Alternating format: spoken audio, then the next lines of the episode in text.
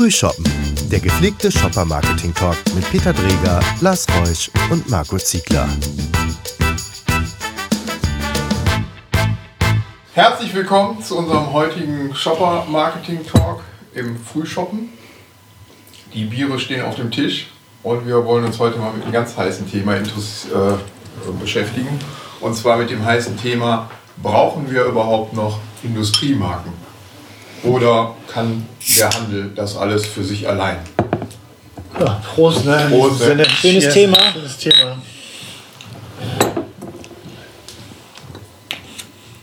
Ja, kommt Industriemarken. Teils, teils. Kommt, kommt auf den Bereich drauf an, ne? Also, wollen wir mal FMCG, Lebensmitteleinzelhandel. Da finde ich, hat die Eigenmarke in den letzten Jahren schwer aufgeholt. Also, äh, und vor allem, wenn man dann sieht, äh, wer dann auch die Eigenmarke für ähm, den Lebensmitteleinzelhandel produziert, dann weißt du eigentlich auch, dass der Butterkeks von Aldi auch äh, von äh, Basen kommt. Also von daher äh, spannendes Thema und ähm, ich finde aber auch ganz interessant, nicht nur LEH in dem Bereich, ich würde auch gerne mit euch mal heute besprechen, wie seht ihr das im Bereich ähm, äh, CE oder auch im Bereich äh, Kosmetik, Drogerie. Finde ich auch ganz spannend. Ich, ich finde ja immer, man, man muss mal einmal zurückgehen und sich nochmal fragen, wie das alles entstanden ist, also wie das eigentlich gedacht war ursprünglich. Und ich habe immer mal so, wenn man zurückblickt, immer das Gefühl, auf der einen Seite, die Industrie war immer gut in Marken aufbauen, und dem ganzen Thema Forschung und Entwicklung, alles was Innovation, neue Produkte basierend auf hoffentlich Shopper Insights, neue Produkte in den Markt zu werfen. Der Handel hatte seine Kompetenz immer darin, den ganzen, also die ganzen Produkte zu verkaufen, also eine, eine Vertriebskomponente. Überall das Produkt überall bereitzuhalten und es ähm, auch dementsprechend verkaufen zu können. Und dieser, dieser Margendruck im, im, im, Handel hat eigentlich dazu geführt, zu sagen, können ich nicht eigentlich auch meine Wertschöpfungskette verlängern und ich baue sozusagen eigene Produkte ähm, und lasse die im besten Fall auch noch von der Industrie ähm, produzieren. Und dieses, ich habe immer mal für mich gedacht, das ist eigentlich ein gutes Kooperationskonzept gewesen, ist mittlerweile einfach gekippt in ein Wettbewerbskonzept. Dass man nämlich sagt, ich habe nicht nur, dass ich um den Regalplatz kämpfen muss als Industrie, sondern ich muss jetzt auch noch gegen die eigenen Marken der, des Händlers ankämpfen. Und ähm, äh, die, das ist ein Thema, wo ich glaube, dass das auf lange Sicht so nicht für beide Seiten nicht funktionieren kann. Ähm, und äh, man sieht das, glaube ich, sehr, sehr gut im, im, im, bei den Schnelldrehern. Das ist ja das, was du auch sagtest, Marco. Ja. Ähm, und der, ähm, der, die Industrie sucht dann, fängt jetzt plötzlich an, neue Vertriebskanäle zu suchen, um sich vom Handel unabhängig zu machen. Und ich glaube, dass das einfach ein ganz schwieriger Weg ist, weil niemand wird ähm, das haben wir schon vor, ich glaube, sieben Jahren für Unilever getestet. Niemand kauft äh, Personal Care Artikel bei Amazon. Auch das ändert sich aber mal mit Amazon Fresh. Also das ist jetzt Lebensmitteleinzelhandel, aber auch das. Ne, wir haben ja gesehen, letztes Jahr, wann haben Sie, wann haben Sie die Supermarktkette in den USA gekauft? Letztes Jahr. Letztes Jahr war das. Also von daher, ich, ich, da bin ich auch noch so ein bisschen ambivalent, wo das Ganze hingeht. Ne? Aber ich glaube, äh, wenn ich das aus einer ganz anderen Perspektive betrachte, die Markendiskussion, die viele Markengurus führen. Ähm, wenn ich der, der normale Mensch auf der Straße, der normale Verbraucher, der unterscheidet überhaupt nicht. Ist das jetzt eine Industriemarke, ist das eine Handelsmarke, ist das äh, eine Premiummarke, der unterscheidet vielleicht in Wertigkeiten, aber der unterscheidet jetzt nicht, ist es eine Industrie- oder eine Handelsmarke, weil an manchen Stellen weiß der das gar nicht, weil es ihn auch einfach nicht, nicht interessiert. interessiert. Ja, Die Handelsmarke ja. führt dazu, dass, dass der äh, Shopper dann in genau diesen Kanal geht wenn ich es schaffe, dass ich eine Marke habe, die für ihn attraktiv ist. Aber für ihn spielt es keine Rolle, wer das produziert, wenn die Qualität stimmt und er mit der Marke positive Assoziationen hat. Und die Qualität, glaube ich, egal ob man Studien liest oder sich auch mit der Stiftung Warentest beschäftigt, die Qualität der Produkte stimmt. Das absolut, ist, glaube ich, das, absolut. Was, äh, was eingängig ist. Ja, absolut. Und auch äh, in Premium-Segmenten, in denen sie heute unterwegs sind. Ich glaube, ja. Revis Feine Welt waren die ersten, ja. die, glaube ich, in, ja. ins Premium-Segment vorgestoßen sind. Und ähm, das ja wohl auch erfolgreich in den Markt gebracht haben. Es ist immer noch da. Zahlen würde ich, würden mich mal interessieren. Also man, diese Produkte sieht man dann, das ist dann äh, angefangen von, ich weiß nicht, Himalaya-Salz mit Chili drin und äh, die Hand geknüpft ist. Und also das ist schon sehr besonders, finde ich, und sehr exotisch teilweise, was die da anbieten, aber auf jeden Fall ein, ein guter Beweis dafür, dass, ähm, dass du auch äh, Premium da reinschieben kannst. Interessant finde ich mittlerweile auch so diese regionalen Aspekte wo, wo, wo der Lebensmitteleinzelhandel reingeht, zu sagen, holt sich regionale äh, Eigenmarken ins Haus oder aber auch ähm, das ganze Thema Bio, ne, auch seit ein paar Jahren ganz heiß gespielt, ähm, was ja immer mehr dem ganzen Trend irgendwie auch folgt, finde ich auch interessant zu sagen, die gehen dann auch mehr in, in Nischen, in spitzere Produkte. Aber nochmal darauf zurückzukommen, Marke Peter, was du hattest mit dem Verbraucher, ist das egal. Ich, also beim vielen Produkten, glaube ich, ist ihm das total egal. Angefangen beim Toilettenpapier, würde ich mal ketzerisch behaupten. Ähm, Wo es eher anders wird, glaube ich, sind es eher so dann noch gefühlt heutzutage emotionalere Marken. Ich, oder ich denke da so ein bisschen an den Coke auch, an den Coca-Cola. Ähm, der Geschmack ist natürlich äh, so konditioniert über die Jahrzehnte, Jahrhunderte fast schon, dass der ganz besonders ist. Und da kommt eine River Cola vom Aldi einfach nicht ran. Ne? Also, und das war auch früher immer ganz klar. Das eine ist, ist die Handelscola, finde ich über alle Marken hinweg so. Also als Beispiel ist ein anderes Zuckerwasser als das aus Amerika. Und das ist nochmal so, aber ganz, ganz klar, wenn du sagst, du nimmst jetzt einen Frischkäse oder so, ähm, vor allem vor dem Hintergrund, dass du weißt dann, dass der Frischkäse vom Buko der gleiche ist, der auch beim Discounter im Regal steht, ähm, dann wird es schon interessanter. Ne? Also da finde ich schon aber, spannender. Wenn jetzt Aldi die River Cola als tolle, hippe Marke mit sehr viel Werbebudget aufgebaut hätte, ja. wäre das jetzt auch eine Top-Marke. da steckt einfach nicht so viel Markenarbeit hinter. Aber in dem Moment, wo eine Marke emotional aufgeladen wird, behaupte ich, dass das draußen nicht von Interesse ist. Interessante Frage, würde, würde, würde, mich mal interessieren, wenn du das machen würdest, ob es funktionieren würde. Ich glaube, wie gesagt, ich glaube, im Lebensmitteleinzelhandel und bei Schnelldrehern gibt es bestimmte Bereiche, wo du wo die Leute einfach den Marken vertrauen, ob ihrer Größe und, und weil das so gelernt ist, ja, und auch einfach dabei bleiben, als dass sie sagen, okay, ich habe jetzt irgendwann mal gelernt, da gibt es eine Eigenmarke, die ist genauso gut. Ja, ich glaube, da, so, also, die ziehen ja immer mehr nach, die Eigenmarken. Wenn du guckst, in welche Bereiche sie reingehen, ist es ja schon ähm, wirklich stark, was für eine Präsenz sie haben. Also für mich, was ich hatten wir vorhin kurz mal ähm, beim Vorbesprechen äh, drüber gesprochen. Also ähm, zum Beispiel diese, diese Rewe-Eigenmarke, die jetzt dieses Jahr den Schokopudding äh, hat abfragen lassen im Gewinnspiel, wie viel Zucker, was dann auch wieder Verbraucher, eine Verbraucherrelevanz hat. Also aufgrund von äh, äh, äh, ja, äh, Gesundheit. Ne? Also äh, wir alle wissen mittlerweile viel Zucker, sehr schlecht. Ähm, dann lassen wir doch mal den Verbraucher abstimmen, wie viel Zucker er in einem äh, Schokopudding haben will. Und dann gab es so eine Probierrange mit, ich glaube, von 10 bis 40 Prozent Zucker, äh, Zuckergehalt und äh, am Ende ist es der 30-prozentige Zucker geworden, äh, Schokopudding. Aber was für eine coole Aktion, erstmal den Verbraucher mit einzubeziehen, in eine Produktentwicklung und am Ende des Tages äh, darüber noch einen unglaublichen äh, PR-Bass zu beziehen und dann wieder positive Synergien, wie ich finde, abzuleiten. Für die Marke Rewe, also für die Handels, für den, für den Händler Rewe an sich selber, fand ich eine super coole Aktion, kann ich anders sagen. Aber das ist ja genau das, was ich meine. Es ist eine, äh, im Prinzip, was die gemacht haben, ist eine absolut imagefördernde Aktivität, genau, für Handelsmarke. Die, für, äh, die auf ihre Marke einzahlt und wo ich dann das Gefühl habe, ich brauche gar keinen Premium-Schokoladenpudding von Dani plus Sahne. Ein Dani plus Sahne brauche ich ja. nicht mehr, weil da habe ich äh, ein vertrauensvolles Gefühl. Und nicht umsonst gehen ja die, der Anteil der Handelsmarken, ist ja über die letzten Jahre, ähm, hat ja stark, stark zugenommen. Genau. Also ich habe mal hier bei Statista geguckt, 37,4 Prozent 2017. Also das, das heißt, ähm, mehr als ein Drittel sind Handelsmarken. Und mich würde mal interessieren, wenn du ähm, in bestimmten Produktgruppen den Leuten die äh, Marken hinlegst oder die Produkte hinlegst und ja. dann fragst, wer hat das hergestellt, wer ist eine Handelsmarke und wer ist ja. jetzt eine Industriemarke. Das wundern. an ganz vielen Stellen gar nicht mehr Absolut. Wobei man ja auch da sagen muss, also wenn wir jetzt gerade mal auch äh, nicht nur jetzt mal Geschmack und so sind, sondern auch Verpackungsdesign. Ne? Also das ist ja auch, wir wissen wir alle, Impulskauf am POS ist ja oft auch Verpackung, ja? ganz wichtig wenn du überlegst, wie bescheiden Handelsmarken noch vor ein paar Jahren aussahen, ähm, wirklich schlimm und da finde ich das, also diese gibt es zwar immer noch, das ist dieses wunderschöne Beispiel von Ja, von Rewe, weiß und einem blauen Typo drauf.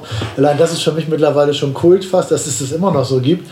Ähm, aber wenn du überlegst, äh, wie die auch im Verpackungsdesign, wie, also im, für mich gefühlt vor ein paar Jahren sahen die wirklich nicht alle nicht wirklich äh, ansehnlich aus. Und mittlerweile haben die ziemlich frische, ziemlich modernen Designs da draußen, auch für ihre Handelsmarken entdeckt. Und ich glaube, auch das ist ein wichtiger ähm, Impuls für den, für den Shopper äh, am, am, am, POS. Also ich glaube, man merkt schon, dass der, dass der Händler da aufholt und ähm, auch nicht scheut, wie das Joghurt-Beispiel von der Rewe ja zeigt, auch Marken zu aktivieren. Ich glaube, die, die, für mich ist immer noch die Frage, bei welchen, in welchen Produktkategorien spielt das letztendlich eine Rolle. Weil wenn man sich Kaufanlässe von Handelsmarken anguckt, dann ähm, sieht man sehr stark, das geht um Themen für den alltäglichen Konsum. Mhm. Ähm, bricht dann aber schon mal um 30 Prozent ab, wenn es darum geht, für, für, Freunde oder für Gäste und Feste einzukaufen. und nimmt dann noch mal um 10 Prozent ab oder um 15, wenn es darum geht, mir selbst was zu gönnen. Das heißt, ich nutze eine Handelsmarke für den alltäglichen Konsum. Das passt zu dem Qualitätsanspruch oder meiner Qualitätswahrnehmung. Aber wenn ich äh, Gäste habe und was auf den Tisch stellen will, dann überlege ich mir schon nochmal, ob das nicht dann doch vielleicht eine Marke ist. Und das passt auch zu den Kategorien, weil die Kategorien, die stark unter Druck stehen, wie Konserven, ähm, Fette, Öle, diese ganze Geschichte, die wirklich low interest sind, da ja, ist mir das auch das egal. egal ja. ähm, aber wenn ich der Spitzenreiter, wo Handelsmarke eine ganz kleine Rolle spielt, ist äh, Babynahrung. Ja, Vertrauen, ganz Und das ganze Vertrauen. Thema äh, Personal Care ist ein Thema, ja. wo ich sage, da weiß ich nicht so richtig. Und das, obwohl Wobei DM Personal, mit genau. seinen Personal Care Marken sehr, sehr stark ist, genau. ist es trotzdem in der Fläche immer noch der Bereich, wo ich dann doch einer, äh, einer Marke scheinbar mehr vertraue, obwohl die Qualität nachweislich genauso Wobei ich glaube, da musst du unter, unterscheiden zwischen Drogerie und LEH. Wenn du zum Beispiel dann diese Eigenmarken aus dem LEH hast äh, im Bereich Personal Care, da äh, war ich auch mein Leben lang skeptisch gegenüber eingestellt. Wahrscheinlich werden die mir von Bayersdorf erzählen, dass, dass was anderes ist. Aber ich finde, da ist, wie gesagt, was du sagst, dieses Beispiel für, von DM, wie viele wirklich da draußen wissen, das hast du auch gesagt, Peter, wissen überhaupt, dass es eine Handelsmarke ist. Und bei Lea mittlerweile, muss man sagen, die konntest du ja früher auch bei Budnikowski noch kaufen, als sie noch ein Joint Venture hatten, die beiden.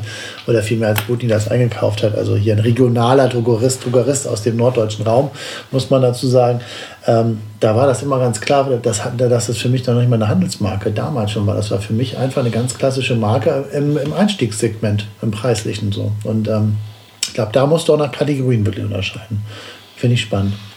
Oh, äh, ich stehe zu meiner Aussage von eben, weil ich einfach sage, das hängt damit zusammen, wie intensiv eine Marke gepflegt wird. Wenn die Handelsmarke richtig gepflegt wird, ist, es, ist die genau auf dem Niveau wie die andere Marke, wird so wahrgenommen und du weißt es irgendwann nicht mehr. Schönes Beispiel sind eben diese DM-Produkte. Ja. Ähm, es gibt mit Sicherheit auch in anderen Bereichen, wird die Marke nicht gepflegt oder es geht nur darum, dass sie für Preis, den Preiseinstieg abdecken soll, dann hat die natürlich ein ganz anderes Image und dann sage ich, das ist die billige Marke von XY. Ja. Aber die Aufgabenstellung ist ja dann auch eine andere. Absolut. Also ich finde, da, da das ist ja, was du sagst, ne? Marke ist, ist Emotion, Marke ist, ist äh, Vertrauen, Marke äh, steht für Qualität und deswegen, wenn du über Jahre irgendwie, ich finde, wir hatten das ja gerade irgendwie auch das, das, das Beispiel, äh, äh, klassische Coca-Cola, ne? also wenn du eine, eine Coke nimmst aus Amerika, aus Atlanta und versus der River Cola von Aldi, dann, dann, äh, tu, tu, also dann natürlich geschmacklich ist das für mich noch eine Sache, aber da könntest du jetzt ja sagen, ähm, wenn wir jetzt ein paar, paar hundert Millionen in River reinstecken würden und eine Marke draus aufbauen, ich finde, das sieht man ja wunderbar auch an dem Beispiel äh, Fritz Cola, ja, also ich meine, ne, das ist anders aufgebaut, das ist nochmal, hat eine andere Entstehungsgeschichte. Ähm, aber wer sagt denn heutzutage, dass das nicht auch ein, äh, ein Handelsmulti auch aufbauen kann? Und das, und das tun sie ja teilweise mittlerweile auch schon. Ne? Also so ist es ja nicht. Also von daher denke ich auch. Und andersrum finde ich es dann wieder ganz interessant, wenn du siehst, wie diese, jetzt schwabe ich so ein bisschen ab, aber so wenn du, wenn du über Fritz kommst zur Bionade damals, ne, wo du gesagt hast, cool, da kommt ein Anbieter, ähm, das war super innovativ damals, Geschmacksrichtung, Biobrause, Ähm, ich glaube, jedes Jahr sind alle, alle Getränkemultis dieser Welt dorthin gefahren, haben den, haben den Geldkoffer auf den Tisch gestellt. Gut, irgendwann haben sie zugegriffen, kann man auch verstehen, aber seitdem ist Bionade für mich auch als Marke im Handel nicht mehr das, was sie für mich mal früher bedeutet hat, weil ich sie noch anders wahrgenommen habe als Verbraucher, nämlich über die Geschichte. So, und das ist, man würde das Gleiche mit. Genau, anders aufgeladen. Vertrauensvoll. Da finde ich sogar wiederum, hat es für mich einen negativen Impact gehabt, zu sagen, äh, die Bionade gehört jetzt zum Oetker-Konzern oder zur Radeberger Gruppe und äh, fand ich irgendwie nicht mehr so charming wie vorher. Hat, hat für mich nicht mehr die, seitdem äh, ist es auch für mich nicht mehr so die, die Limo meiner ersten Wahl. So, das gleiche würde jetzt passieren, wenn Fritz genauso jetzt sowas machen, Fritz Kulturgüter aus Hamburg, wenn die sagen würden, wir verkaufen jetzt an Cola, hätte ich damit als Verbraucher, der den Markt, der die Marke jetzt schon lange wirklich auch gerne konsumiert, äh, hätte ich irgendwo gefühlt ein emotionales Problem mit, muss ich ganz ehrlich sagen. Also dann, dann wäre ich doch fast wieder eher bei, bei einer Handelsmarke. Aber Peter, wenn ich deine These weiter nachvollziehe, dann sagst du, ähm, alles, in das ich eben rein investiere, alles, was ich aktiviere, ist eine Marke. Und äh, wer der Absender ist, ist für den Verbraucher egal. Ja. Wenn er dem, wenn er dem Absender vertraut Traurig, und nicht ja. aus irgendwelchen Gründen etwas gegen den Absender spricht, wenn, er, wenn das äh, positiv belegt ist, dann äh, behaupte ich das. Das spricht für mich dafür, dass die guten Marken, also A-Marken und A-Handelsmarken, Ja. die werden auf Dauer überleben und die B- und C-Marken, Ja, die nicht stimmt. richtig gepflegt werden, die laufen Gefahr zu verschwinden. Absolut, sehe ich auch so. Ja.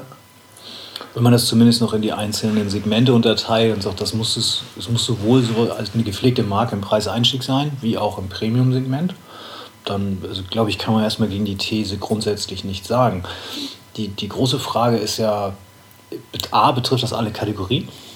Also ja, gute Frage. wo kann ich einfach als Händler, weil der Händler erstmal per se hat ja keine Produktentwicklungskompetenz, sondern er hat einfach äh, Die hat er sich Sourcing. einge- hat sich eingekauft Genau, er kauft einfach. sich das ein. Genau, das kann man sich heute auch machen. Genau. Ein gutes Sourcing, war eine gute Beschaffung, Genau. weiß, wo er das einkaufen muss. Ja. Das heißt, die Produktinnovation kaufe ich mir letztendlich ein und damit habe ich einen, also neben dem Thema Produktentwicklung und auf der anderen Seite Markenentwicklung kann ich mir diese beiden Themen einkaufen und kann damit den Hersteller komplett überflüssig machen.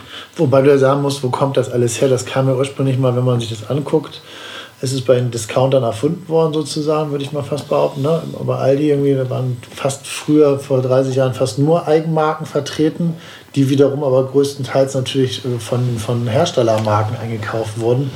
Ähm, und das waren in der Regel ja, wenn man sich das Sortiment anguckt, vom, vor 30 Jahren bei Aldi, war das, war das ein sehr äh, überschaubares Sortiment. Also wirklich Basics, so wie du sagst, aber gute Basics. Und wenn du guckst, wo sich das hinentwickelt hat, ähm, ist es schon wirklich äh, äh, echt interessant, weil, wie gesagt, und da kommt man wieder jetzt auf dieses Beispiel Schokopudding von Rewe, das ist jetzt keine Innovation, das ist ein Schokopudding, aber ähm, sie beschäftigen sich selber mit den Produkten und gucken, wo die Reise hingeht für sie selber. Und das ist, glaube ich, ein, äh, das ist, wie gesagt, dieses starke Indiz auch für Industriemarken, zu sagen, oh Achtung, ähm, weil das Ding ist, was hat der Handel?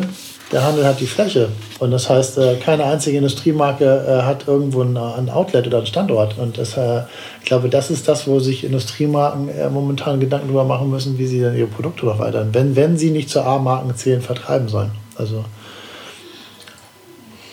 Na, ich kann zumindest in anderen Kategorien, ähm, wo wir heute durch den E-Commerce einen ganz anderen Marktanteil haben, wie im CE, Ja. ähm, ich kann mir als Bose auch überlegen, ob ich bei einem Marktanteil, den ich stationär noch Ja. mache, von x Prozent, wann ich irgendwann sage, ich brauche das nicht mehr in Ja. der Fläche im Regal, ich brauche das lieber in meinen eigenen Stores. Absolut. Das ist eine Frage von, wie viele Produkte habe ich und eine Frage von, wie viel Marge habe ich auf den Produkten und kann ich das irgendwann rechnen, ob das ein Und eine Case Frage ist. vom Einkaufsverhalten. Das Genau. ist ja was anderes als der schnelle ist kein Schnelldreher, genau. Fast-Food-Einkauf Genau, ist um die kein. Verbrauchsprodukt, Bose genau. kann ich mich ja gegebenenfalls schon Ja. länger mit beschäftigen. Ja. Aber trotzdem, wo höre ich mir die denn dann an, wenn ich die online kaufe? Äh, Ich muss irgendwann mal im stationären Handel vorbeigeguckt haben. Aber ist das dann im Zweifel, ist das dann der, Ist es der Mediamarkt der oder nicht? Mediamarkt oder ist es dann nicht der kann es dann nicht der genauso der Bose Store Ja. sein, den ich bei mir. Den du hast in der Regel mittlerweile auch. Also, Aber das sehen wir ja auch für, äh, ich fahre ja schon zu Händlern, die ein bestimmtes Profilierungssortiment haben, fahre ich ja auch im Zweifel mal eine halbe Stunde mit dem Auto, wenn es mich interessiert. Und Ja. das ist auch ein, ein Schnelldreher, also ob jetzt Whisky jetzt ein Schnelldreher-Segment ist, können wir uns noch mal lange drüber unterhalten, aber. Da könnte man ein Problem kriegen, wenn das schnell dreht. Gut, Zumindest in, in, unserer Runde ja hier. Ne? Ja, man darf nicht überall Heavy-User sein. ähm, aber trotzdem fahren da Leute äh, lange Wege hin. Insofern, warum sollte ich das nicht tun, wenn ich in einem Premium-Segment unterwegs bin? Wenn ich in der Commodity unterwegs bin und die Produkte austauschbar ja. sind, warum soll ich sie dann nicht ähm, online bestellen? Das Risiko, was ich eingehe, ist ja extrem überschaubar. Ich weiß, dass die Produkte gut sind.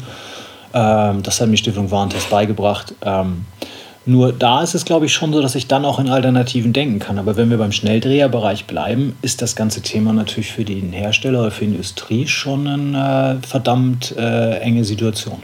Das ist, glaube ich, eine große Herausforderung. Also ich, ich, ich da kenne ich mich in der Lebensmittelindustrie zu wenig aus oder in der Herstellung, so was ich mittlerweile aber auch, wenn ich in so einem richtig großen Supermarkt mittlerweile stehe und du guckst so diese, in diese Mopro-Abteilung und die sind wirklich, die Gänge sind mittlerweile diese riesen gläsernen Kühlschränke und über, ich weiß nicht, 20, 30 Meter kannst du Joghurt kaufen, in was für allen verschiedenen Geschmacksrichtungen, wo ich mich mal frage, wer kauft das um Gottes Willen? Also ähm, das finde ich noch viel beeindruckender und da muss man ja ganz klar sagen, da guckst du dir Handels, äh, Handelsmarken an da gibt es halt nicht nochmal irgendwie Panna Cotta äh, mit, mit, ich weiß nicht, Johannisbeere und ich weiß nicht, Schokoraspeln drauf und oben noch eine Kirsche. Also ähm, frage mich da wirklich, ob die Industriemarken darüber versuchen, einfach über diese Diversifizierung noch mehr Umsatz zu generieren, wo du dich wirklich fragst, ist es irgendwann nicht mal so überdreht, dass das mal gut ist. Also weil irgendwann also noch, noch durchgeknalltere Geschmacksrichtung braucht wirklich kein Mensch. Also äh, das ist so, wo ich denke, macht das überhaupt noch Sinn, dagegen über, über Produktinnovation und Forschung, ja, dagegen anzugehen, zu sagen, ja, da, da gewinne ich den Krieg doch nicht. Also das ist so, aber wie gesagt, kenne ich keinen Joghurthersteller gut genug. Wir stellen fest, ein Riesenthema, über das wir, glaube ich, noch drei Stunden sprechen könnten, wo uns aber keiner mehr drei Stunden zuhören würde. Wie schade. Müssen wir demnächst vielleicht nochmal aufgreifen.